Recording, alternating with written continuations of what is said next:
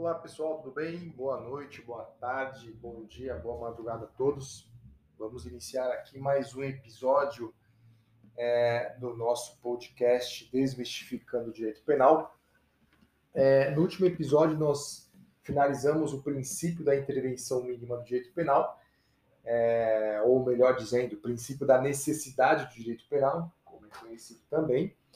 É, e finalizamos aquele episódio falando sobre o, a definição de fragmentariedade às avessas, ok?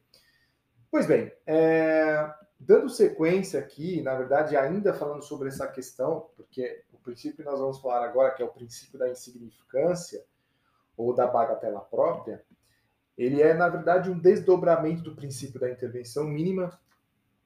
E esse princípio é muito importante porque primeiro porque ele na prática é muito utilizado, né, não só é, pela defesa, mas também pela acusação, pelos juízes de uma forma geral, geral e pelos tribunais também, e também porque, é, em segundo lugar, é, porque ele cai muito em provas, é, de uma forma prática, de uma forma teórica, mas ele costuma estar muito, estar muito presente nas provas é, de concurso público, ok? Vamos lá. É, o princípio da insignificância, também conhecido como princípio da bagatela própria, como eu já disse, é um desdobramento do princípio da intervenção mínima, e ele, na verdade, tem uma origem fora do direito penal. Ele tem uma origem no direito civil, mais precisamente lá no direito romano, ok?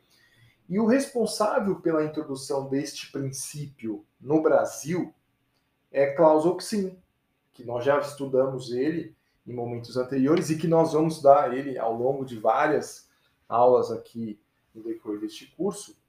É, porque Oxin, como nós já vimos, ele é um dos idealizadores é, da teoria é, do funcionalismo penal, né?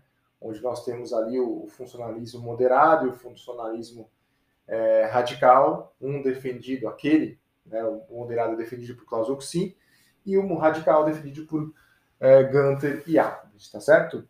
É, esse princípio ele foi introduzido aqui no Brasil por volta dali da década de 70, está certo? É, e um ponto que chama atenção, mais ainda neste começo é, agora de 2022, é que a natureza jurídica dele, em tese, é de exclusão da tipicidade. Então, o campo de atuação deste princípio é a tipicidade.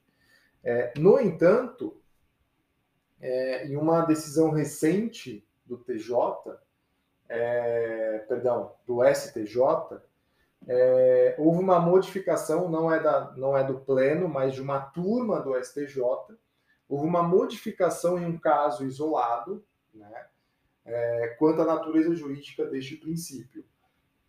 É, porque, na verdade, é, hoje nós temos é, é, esse princípio dentro da exclusão da tipicidade material, né? E a ideia do STJ nessa decisão da segunda turma do STJ é de mudar, de mudança dessa natureza jurídica. Ele passar, né? Ele deixar de ser uma causa de exclusão da tipicidade material, né? E passar para é, uma análise diferente disso. Passar para é, a análise dele passou a ser considerada lá na culpabilidade, o que ainda gera uma discussão.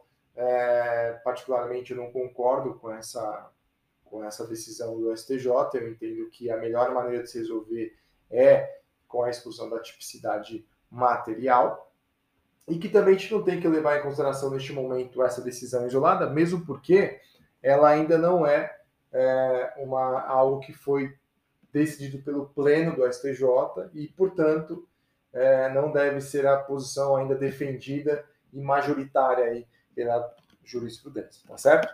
Então, só fazendo esse breve, essa breve introdução, é, em linhas gerais, o princípio da insignificância ele é uma causa de atipicidade material tornando-se então o fato atípico, aquele fato que até então, do ponto de vista da tipicidade formal, era crime, ele deixa de ser um, um fato típico do ponto de vista material. E é importante a gente trazer aqui, quando a gente fala de tipicidade, fala de, é, de fato típico, a gente trazer o conceito, para que vocês entendam é, a distinção entre um e outro. É, como nós sabemos, a gente já deu uma pincelada aqui, nós vamos depois falar um pouco mais adiante disso. É, o crime é dividido por três, né, sobre a estrutura analítica, sobre o conceito é, analítico de crime. O crime é composto por três elementos: o fato típico, a, a ilicitude e a culpabilidade. Aliás, praticado por um agente culpável, certo? Dentro da, do fato típico, nós temos outros substratos, alguns substratos. O primeiro deles é, o, é, é a tipicidade, o segundo é, é, a conduta, ou pode ser o primeiro, enfim, a conduta, a tipicidade, é, o nexo causal e o resultado. Todos eles englobam o, o primeiro elemento do, do, crime, que é o fato típico. E a tipicidade, é, dentro da tipicidade, nós também temos uma divisão entre a tipicidade formal e a tipicidade material. A tipicidade formal é aquele é o juízo de adequação entre o fato, né, e o e, e, e o ato praticado pelo agente. Então, é, trazendo de uma forma mais prática, é você analisar é, a conduta do agente e verificar se aquela conduta se adequa ou não a um fato que está tipificado como crime pelo Código Penal. Então, fazendo um exemplo muito fácil aqui, é, matar alguém. Eu fui lá e matei alguém. Eu retirei a vida de alguém. Neste caso, eu vou analisar o direito penal e verificar se essa conduta que eu pratiquei, ela está tipificada como crime no Código Penal ou não. Se estiver, então já tem o primeiro requisito, que é a tipicidade formal, porque eu já estou, é, a minha conduta já está adequada ao fato típico ao que é considerado como um crime pela legislação penal, ok? E essa, essa é a tipicidade formal. Por outro lado, a tipicidade material, é, é fe... por essa tipicidade, é analisada a efetiva lesão né, do bem jurídico ou o risco ou perigo de lesão. Então, como que a gente faz essa análise pegando o exemplo que a gente acabou de dar? É, no crime de homicídio, no caso o artigo 121 do Código Penal, nós analisamos ali a conduta. Vimos que e, é, a, o ato de retirar, excluir a vida de alguém, configura o crime de homicídio. Como que eu verifico a materialidade, a tipicidade material deste delito? Como? Eu verifico a efetiva lesão com a morte da vítima. Neste caso, é, eu consigo identificar tanto a tipicidade formal quanto a tipicidade material do crime. É, é aí que a gente fecha, então, a tipicidade, como um primeiro elemento ali do fato típico, ok? É, e por que, que é importante explicar isso? Porque a gente vai trabalhar, quando a gente fala de princípio da insignificância, a gente trabalha principalmente a ideia de exclusão da tipicidade material. Ou seja, eu não estou dizendo que aquele crime não é um crime. Eu não estou dizendo que aquele fato deixou de ser crime, mas eu estou dizendo que ele deixou de, de, oferecer um perigo de lesão ou uma lesão efetiva ao bem jurídico tutelado pelo direito penal. É claro que no crime, no exemplo que a gente deu aqui, isso se torna bastante ou praticamente impossível acontecer, porque não tem como você é, dizer que retirar a vida de alguém não oferece perigo ou deixa de causar lesão a alguém ou a própria a família da vítima, ok? Mas nós vamos trabalhar com vários exemplos aqui que nós percebemos que é muito fácil identificar é, é, a ausência da tipicidade material. O que é a ausência da tipicidade material? É a ausência de perigo ou da efetiva lesão ao bem jurídico tutelado pelo direito penal, ok? É, pois bem, antes da gente entrar no detalhamento, na, na sua natureza, é, aprofundar mais a natureza jurídica e até mesmo trazer aqui alguns, alguns casos práticos, é importante a gente trazer algumas questões muito pertinentes. A primeira delas é entender qual é a finalidade do princípio da insignificância. E segundo o STF, ela destina-se a realizar uma interpretação restritiva da lei penal, a fim de restringir a qualificação de condutas que não, é, que não se traduzem em. em perdão, é, recapitulando aqui. Na verdade, segundo o STF, é, o princípio da insignificância ele visa trazer uma interpretação restritiva da lei penal a fim de restringir a qualificação de condutas que se traduzam em ínfima lesão ao bem jurídico. Ou seja, o STF, na visão dele, é, ele entende que o direito penal não deve se preocupar com condutas que é, causam ínfimas lesões ao bem jurídico tutelado pelo direito penal. Eu não posso é, acionar, eu não posso gastar dinheiro público, trazer, fazer todo um esforço da máquina pública para resolver crimes que causam uma lesão ínfima ao direito penal, ao direito ao, ao, ao bem jurídico tutelado. Então ele precisa se preocupar, no caso de direito penal, com condutas que efetivamente causam lesões e que essas lesões não podem passar batidas, ok? Essa é a finalidade do direito penal. É principalmente de dar uma, é, uma interpretação restritiva ao direito penal, ao passo que aquelas condutas que causam lesões ínfimas não passa, é, é, é, passa a não ser consideradas pelo direito penal, ok? Essa então seria, portanto, a finalidade é, do princípio da insignificância. É, nós já vimos aqui a natureza jurídica, né, por hora prevalece é, na doutrina e na jurisprudência essa natureza jurídica do princípio da significância, de é, ser uma causa é, de exclusão da tipicidade material, ok? E é, o próximo ponto que é importante a gente analisar é a previsão legal desse princípio. Há quem diga que há uma previsão legal, mas a grande verdade, segundo a maioria, a, a doutrina majoritária e também a própria jurisprudência, é, o princípio da significância não está na lei, ou seja, não há previsão legal.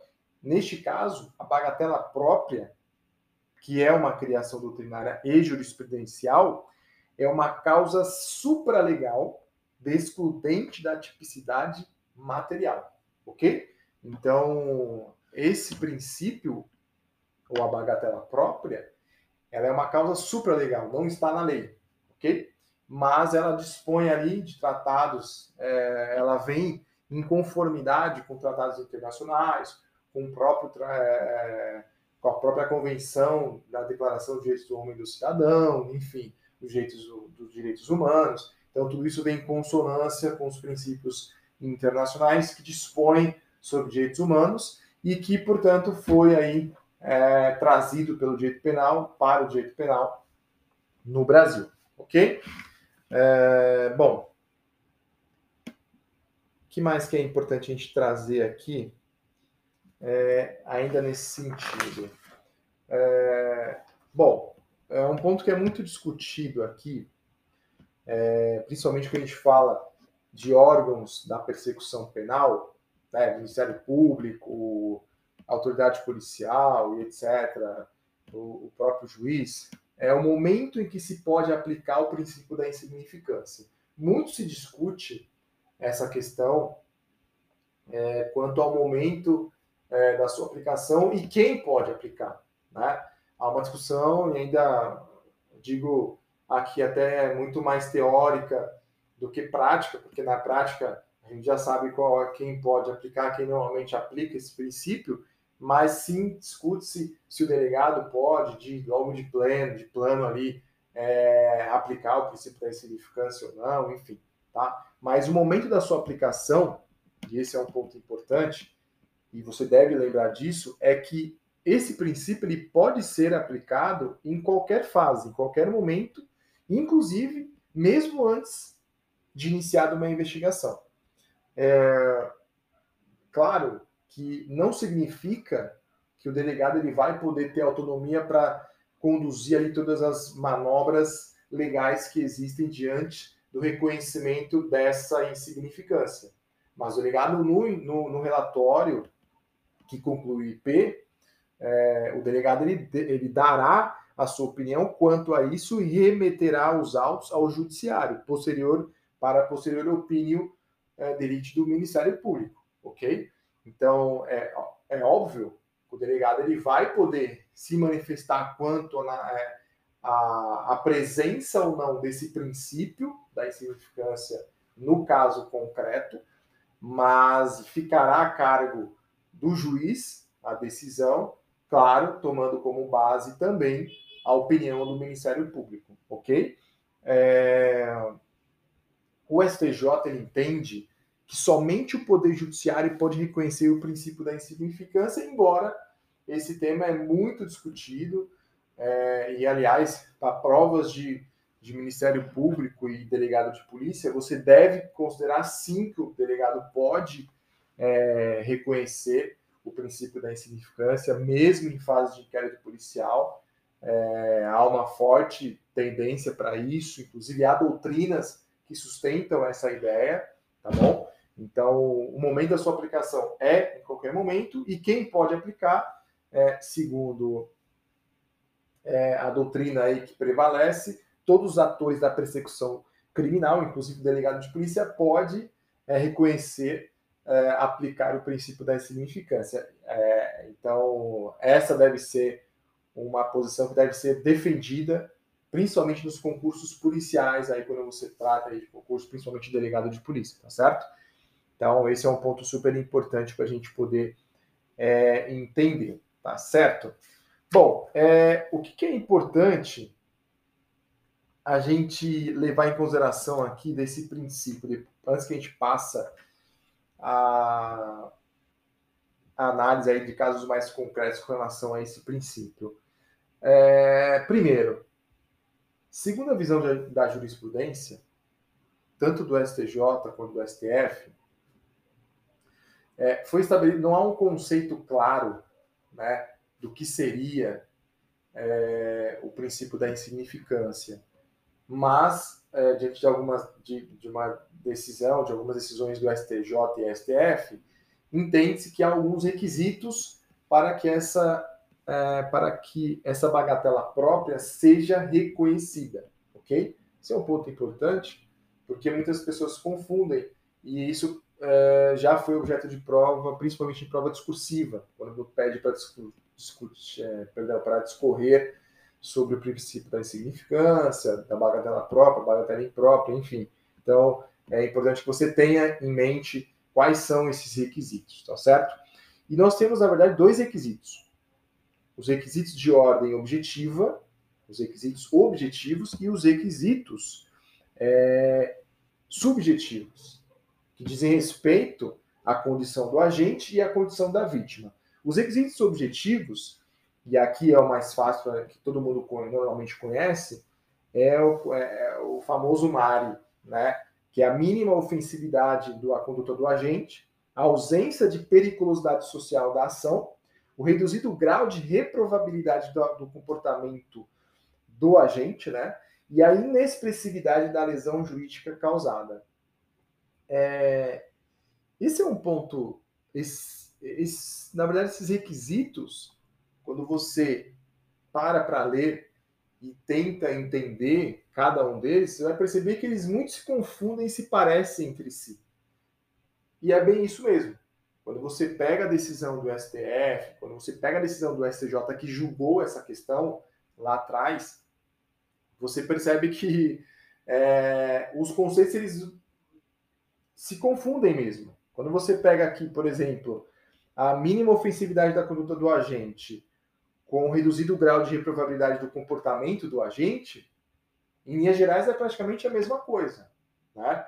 Então, os requisitos objetivos aqui, é, embora tenham nomes diferentes, conceitos diferentes, são praticamente a mesma coisa. Então, vamos tentar destrinchar aqui cada um deles para que a gente possa avançar para os requisitos subjetivos. A mínima ofensividade da conduta do agente significa dizer que a conduta do agente ela foi muito ínfima quanto à sua ofensividade. Quando você pensa em ofensividade, você logo pensa que essa conduta não pode, por exemplo, ser dotada de violência.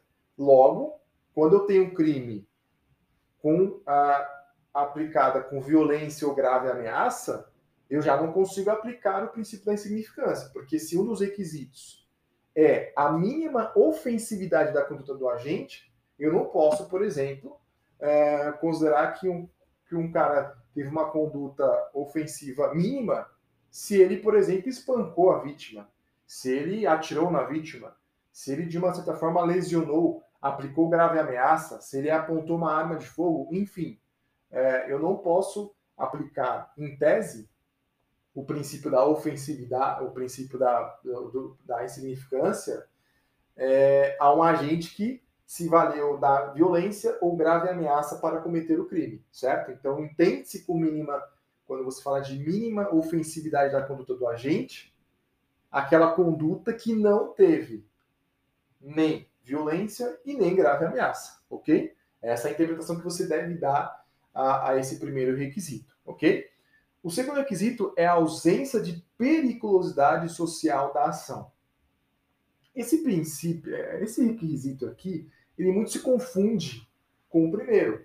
Quando você fala que não existe, quando você fala ausência, que não há, ou seja, não pode ter na conduta, é, na ação do agente, né, nenhum tipo de perigo.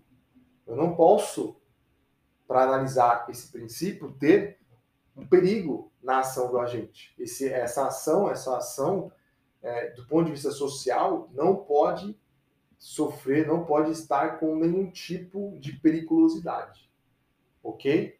É, então, mais uma vez, se confunde com o primeiro requisito, porque aqui você logo pensa, olha, se, é, se essa ação, do ponto de vista social, essa ação, essa conduta do agente, essa ação do agente não pode ter perigo, logo eu entendo que não pode ter grave ameaça ou violência, ok?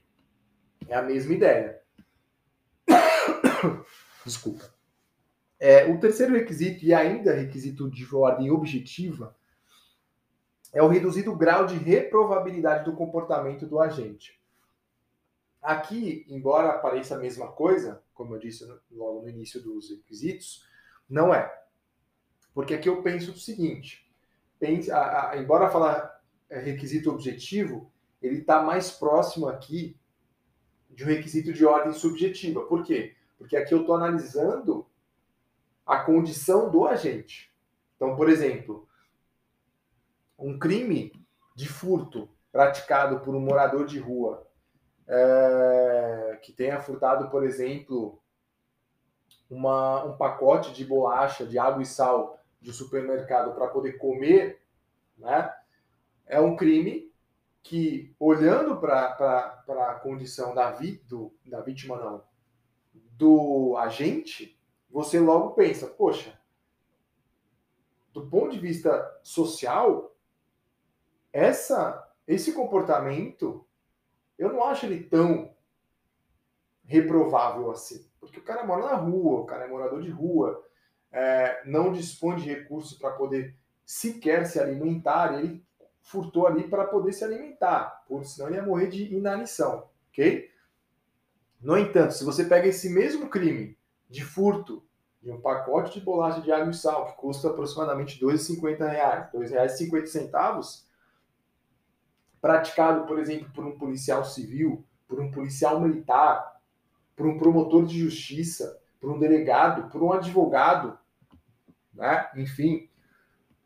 Você acha que esse comportamento ele tem, ele vai causar o mesmo grau de reprovação que causou para o, o, o morador de rua? Óbvio que não.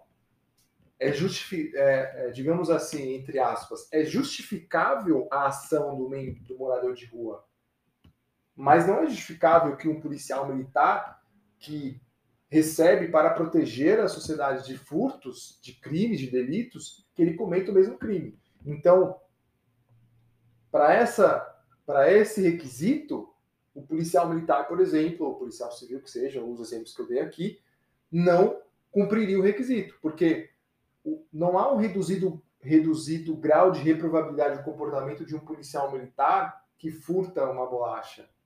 Mas esse reduzido grau de, de reprovabilidade estaria presente no morador de rua, por exemplo. Ok?